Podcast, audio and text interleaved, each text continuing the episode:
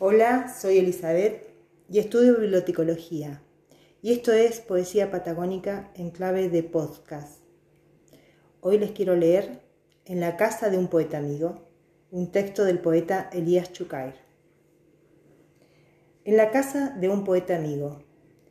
Disfrutamos tres días de esta primavera en Balcheta la verde, la fértil y linda, y bajo el cálido techo del poeta amigo Jorge Castañeda, y la bondad de Irma.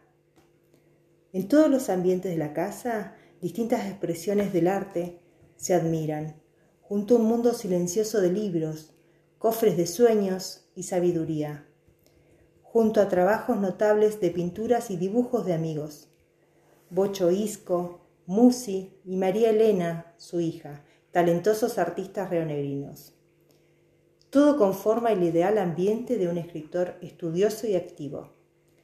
También existen valiosos testimonios que datan de épocas idas, guardadas con enorme celo por quien escribe historias sucedidas.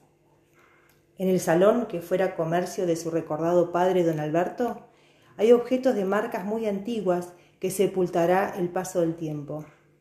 El poeta que quiere y respeta el pasado los conserva como piezas de museo.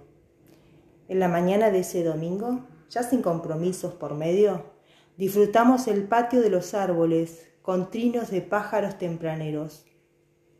Eso los plantó mi padre, nos dijo Jorge con emotivo amor y sentimiento.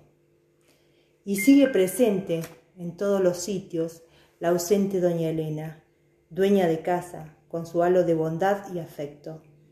Quien escribe estas líneas en su vieja memoria la recuerda desde aquel primer encuentro cuánta suma de emotivas sensaciones sentimos bajo el techo del poeta amigo. Tres días inolvidables en Malcheta y de su buena gente regresan conmigo.